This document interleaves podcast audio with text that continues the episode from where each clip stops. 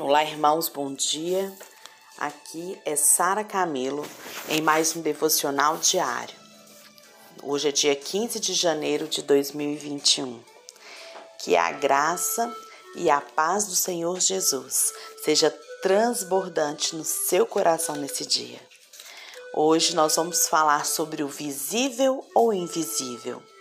O nosso versículo chave está lá em Hebreus 11:1 e diz: Ora, a fé é a certeza de coisas que se esperam, a convicção de fatos que não se veem.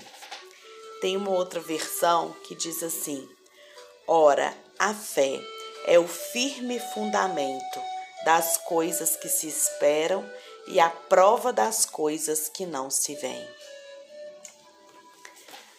Por causa da nossa mente natural, irmãos, e da nossa natureza humana, nós temos uma forte tendência de colocar o nosso foco e atenção no que os, os nossos olhos naturais veem, em vez da gente focar naquilo que é invisível, que é eterno. Quando nós temos mais fé no que nós vemos com os nossos olhos naturais do que naquilo que não conseguimos ver, isso vai nos limitar vai nos dar uma vida com limitações. Se realmente nós quisermos viver uma vida sem limitações, nós precisamos aprender essa lição valiosa, que é crer naquilo que Deus diz mais do que aquilo que os nossos olhos veem. Se aprendemos a colocar a nossa fé no que é invisível, e na infalível palavra de Deus, irmãos, nós vamos começar a viver sem limitações. Vamos parar aqui um pouquinho e vamos pensar sobre a fé. Tem um estudo do pastor Ramiro Chagas que é muito interessante sobre a fé e que vai, se você quiser ler, vai te ajudar bastante.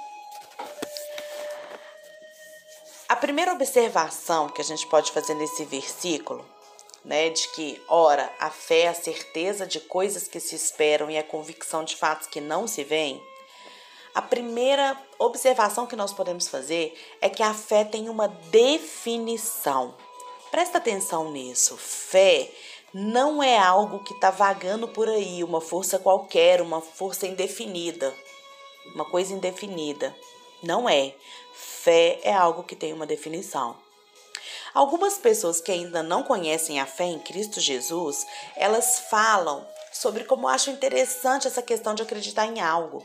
Elas dizem que admiram os cristãos porque eles possuem foco e confiança em algo que não existe e acreditam em algo maior. Elas falam isso como se a fé fosse algo tão distante e quase inexistente, onde só alguns loucos, como nós, né, tivéssemos a capacidade de tocá-la. Não é assim. A fé, ela tem um firme fundamento. E qual que é esse firme fundamento da fé, irmãos? É a palavra de Deus. Amém? A Bíblia nos diz lá no livro de Hebreus que, a, que pela fé entendemos que o universo foi formado pela palavra de Deus de modo que aquilo que não se vê não foi feito do que é visível. Ou seja, a palavra de Deus que nós não vemos é muito mais real e segura do que qualquer coisa que nós possamos apalpar agora na nossa frente. Sendo assim, irmãos, a gente pode entender que a fé, né, é, é que está descrita em Hebreus 11:1, ela está baseada na palavra de Deus. Então não é uma força disponível aí no universo, não, gente. A fé cristã, ela está baseada na palavra de Deus. Aquilo que eu busco pela fé, por mais que pareça impossível para mim e para quem está à minha volta, é muito mais certo de acontecer do que aquilo que eu posso estar buscando pelas minhas próprias mãos. Por mais que isso possa parecer a coisa mais fácil de se alcançar, certo? A fé é o lugar mais seguro que alguém pode se encontrar, mesmo que talvez possa ser o lugar onde inicialmente nós tenhamos menos lugares palpáveis. Todos nós esperamos muitas coisas como diz lá no versículo, é a certeza das coisas que se esperam. Todos nós esperamos muitas coisas. Nós esperamos por ser mais felizes, por ter uma casa própria, por poder trocar de carro todo ano. Nós esperamos ser mais felizes em nosso casamento. Nós esperamos que o mundo fique cada dia melhor. Todos nós temos esperança, certo? Mas como eu já disse aqui anteriormente, fé não é esperança. Fé é a certeza de algo que se espera. Quem espera por algo vive consciente que aquilo, que, que aquilo pode ou não acontecer. Para a fé, essa condição já não existe. Na fé, que, na fé, aquilo que se espera passa a ser algo tão certo, sabe? Que é uma realidade. E isso é uma das lições que a gente tem nesse versículo. Alguns quando vão fazer um jogo da sorte, diz assim: ah, vou lhe fazer uma fezinha. A fé, ela nunca pode ser um jogo. Pois um jogo, em um jogo, você pode ganhar ou pode perder. Mas na fé, não existe dúvida, não existe essa dúvida. Isso não, não se aplica a isso. Presta atenção. A esperança se torna fé quando ela passa de uma probabilidade para uma certeza. O versículo ainda fala assim: convicção de fatos que não se veem. O pastor Ramiro conta que na última rodada do Campeonato Brasileiro, ele estava dando aula na igreja no horário do jogo. Ele estava torcendo por dentro, mas concentrado no que ele tinha que fazer. Quando terminou a aula e o culto ia começar imediatamente, ele correu lá no Twitter e perguntou para as pessoas qual teria sido o resultado do jogo. Preste atenção, o conhecimento do resultado da partida chegou a ele. Ele não viu a partida, mas ele tinha as informações de um fato. Não tinha como mudar esse fato. O jogo estava definido, quem ganhou, ganhou. Ele aceitando ou não, o resultado já poderia ser alter... não poderia mais ser alterado, pois já era um fato. Percebe onde está a analogia com Hebreus 11, 1? A fé tem plena certeza em um fato. A fé, ela não cria algo e ela traz a realidade natural ao campo da nossa visão.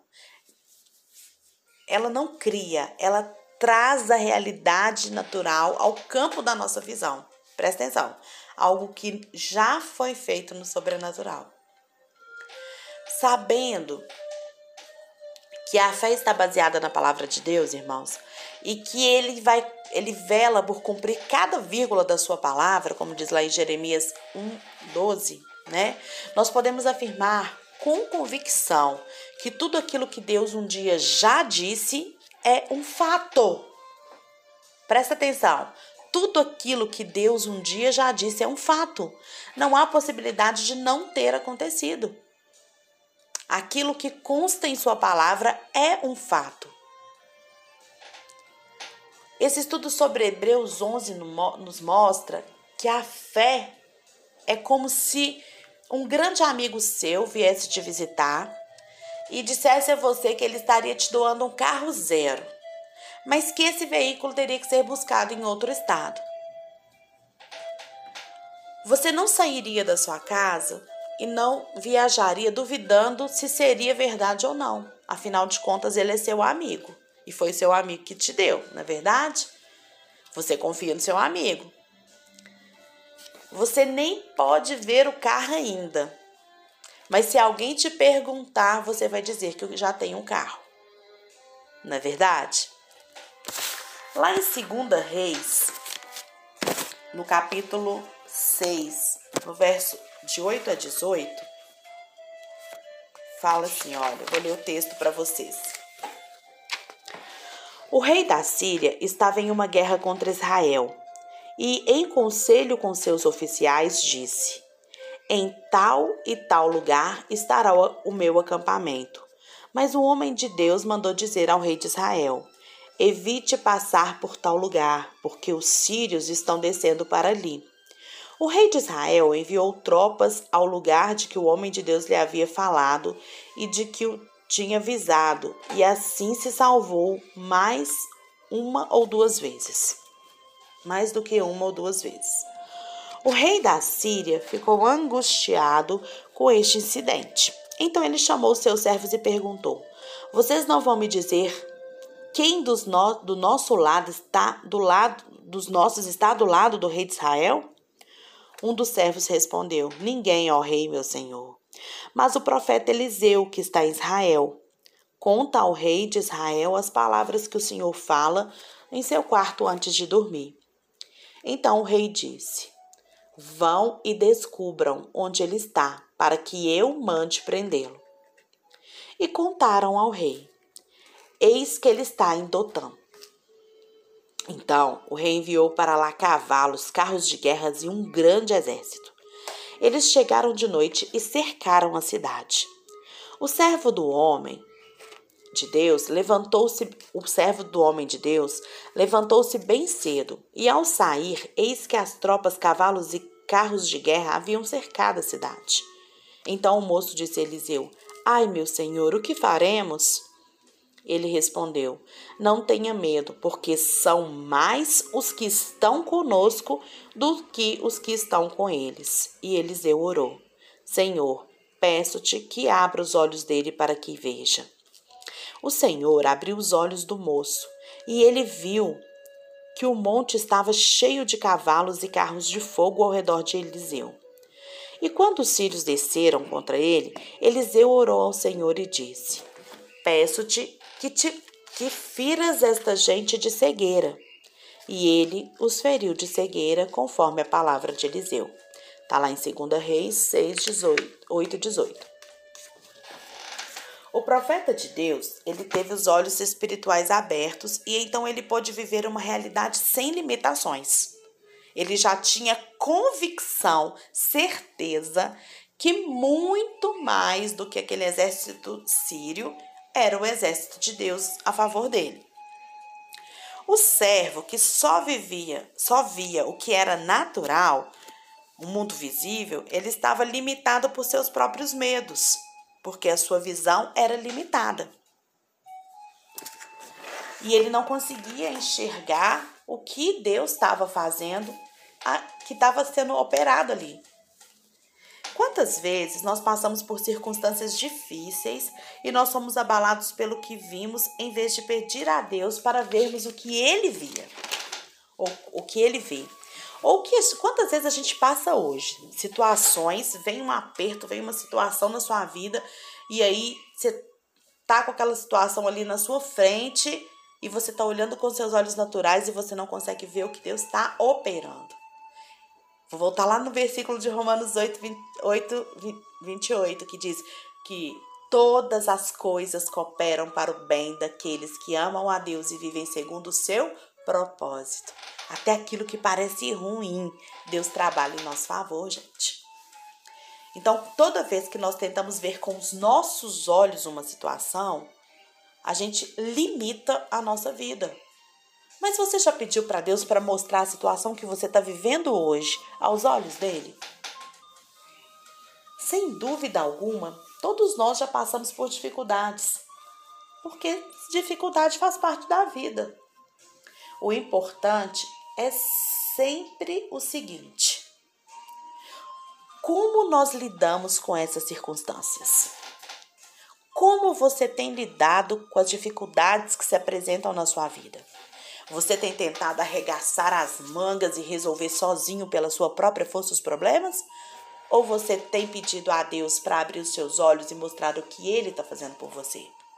Ou você já experimentou entregar os seus caminhos para o Senhor e confiar nele? Lá no, no Salmo 37,5 diz: Entrega o teu caminho ao Senhor, confia nele e o mais ele fará. Nós devemos aprender a ter mais fé na realidade invisível dos milagres, irmãos, dos milagres que Deus opera, do que vermos com, vermos com os nossos próprios olhos. Por várias vezes, é, deixa eu contar para vocês uma historinha aqui. No livro Não Há Limites, o pastor Heinrich Rutler, ele, ele conta um caso aqui que eu acho muito interessante. Ele fala assim, que ele estava numa cidade, né, é, e ele estava orando pelas pessoas. Ele orava pelas pessoas, ele sentia sair poder da vida dele para curar as pessoas, mas as pessoas não eram curadas. E então ele começou a questionar: por que, que isso está acontecendo? Por que, que eu oro pela pessoa e a pessoa não é curada? Eu sinto sair poder de mim, mas essa pessoa não é curada. E então, ele conversando com a esposa dele, eles, chega, eles viram o que estava acontecendo. Muitas pessoas né, recebiam diagnósticos de médicos bem intencionados, não é maldade isso, gente. O médico tem que dar o diagnóstico mesmo, né?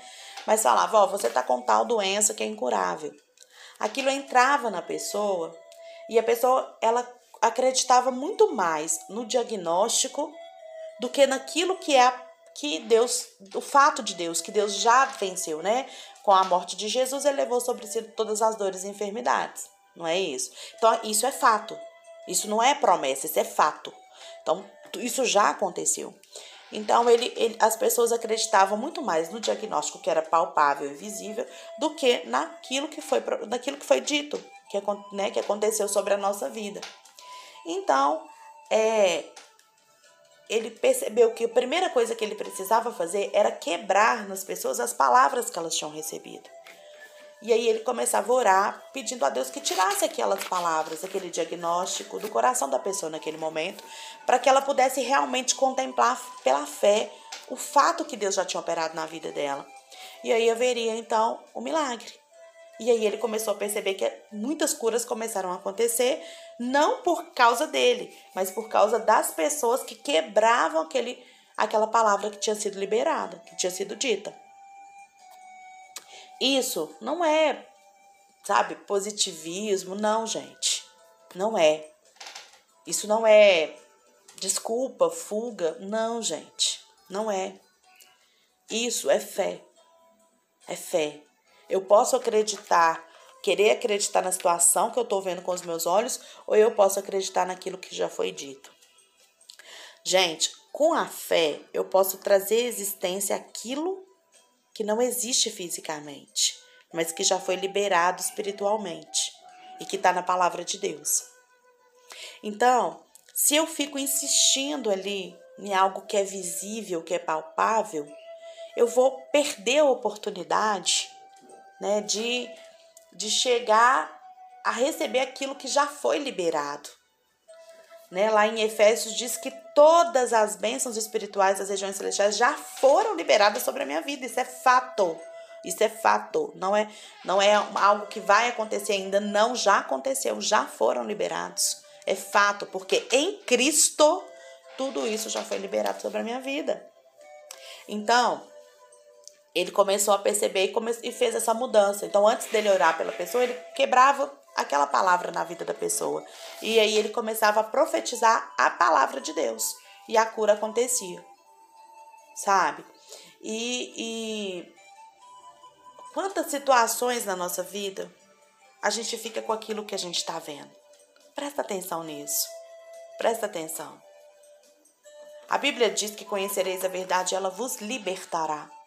Libertará desses limites que a gente tem imposto para a nossa vida sabe? Conhecendo a verdade, conhecendo a palavra, a gente vai ter o firme fundamento para trazer à existência aquilo que já foi liberado. É, uma vez uma amiga falou para mim assim, Sara, você acha que a cura ela é instantânea, assim? Você acha que isso acontece assim instantaneamente? Ou você acha que isso é um processo? Falei, ah, não sei. Eu acho que pode ter casos que acontecem instantaneamente, pode ter casos que é processo. Ela falou: a cura acontece instantaneamente, desde que a pessoa se mantenha na fé. Então, eu pergunto para você: você quer ser curado? Você quer ser curado dessa enfermidade? Você crê que Jesus levou sobre si todas as suas dores e enfermidades e que hoje você é livre dessa enfermidade? Aí você fala para mim: "Ah, eu quero, sou curado. Em nome de Jesus eu sou curado". E aí quando você terminou a oração ali, você sai dali com a convicção da cura na sua vida. Mas aí quando você vira a esquina, o seu dedinho do pé dói. Então a dúvida entra no seu coração. E aí você começa a pensar: "Não, mas o dedo do pé tá doendo". Então, eu acho que eu não fui curado. E a dúvida entra no coração. E quando a dúvida entra no coração, a fé é abalada. Então, aí o processo retrocede. Gente, nós precisamos entender que fé é muito além de esperança. Se a gente entender isso, a gente já, já vai ter um grande progresso. Várias vezes é, as pessoas dizem que quando a gente declara o milagre de Deus, em vez de é, só fica declarando milagre de Deus, em vez de olhar para a circunstância, que a gente está negando a circunstância, que isso é conforto para a gente. Mas isso não, gente, isso não é negar nada. A gente tem a opção de escolher acreditar que Deus não pode mentir e que Sua palavra é a verdade acima de tudo que os nossos olhos naturais podem ver, ou a gente pode escolher acreditar na circunstância. E essa escolha é sua. É você que escolhe. Você quer acreditar naquilo que, que Deus falou ou você quer acreditar naquilo que seus olhos te mostram? Fica essa pergunta para a gente meditar nesse dia. O que você escolhe? A escolha é sua. Leia a Bíblia. Leia. Marque todos os fatos de Deus que estão lá. Vou te dar uma sugestão. Comece, comece lendo o Novo Testamento. Marque os fatos de Deus. Marque aquilo que Jesus já venceu por você. E comece a declarar esses fatos. Comece a convencer o seu coração. Comece a. a, a o mais difícil para a fé, gente, é a gente convencer o nosso coração de que a palavra de Deus é a verdade. Se a gente conseguir isso, a gente vai seguir em fé, de vitória em vitória, como a palavra de Deus diz. Tá bom? Então vamos orar. Feche os seus olhos. Nossa, ficou enorme o áudio hoje. Peço desculpa, gente. Eu tenho tentado o máximo possível diminuir, mas eu tô indo na direção do Espírito Santo. Tá bom? É, esse assunto ainda preciso de mais dois devocionais para concluir ele. Eu fiz só a primeira parte hoje, então não perca os próximos, tá? E eu vou tentar, prometo que eu vou tentar diminuir. Vamos orar então. Senhor, nós te rendemos graças pela sua bondade em nos ensinar nessa manhã a fé. Pai, queremos ser pessoas de fé. Queremos ser pessoas que não olhamos para a circunstância, mas olhamos para o seu grande amor, olhamos pela fé, pelos fatos conquistados por Jesus pela nossa vida na cruz. Senhor, nós te entregamos, ó Deus, esse dia e queremos viver por fé e cremos em nome de Jesus que toda barreira no nosso coração que nos impede de olhar para o Senhor vão cair nesse momento. Porque, Pai, o nosso coração vai estar disponível para receber a, Sua palavra e crer nela como a verdade para as nossas vidas. Em nome do Senhor Jesus que nós oramos e consagramos ao Senhor esse momento. Em nome de Jesus, amém.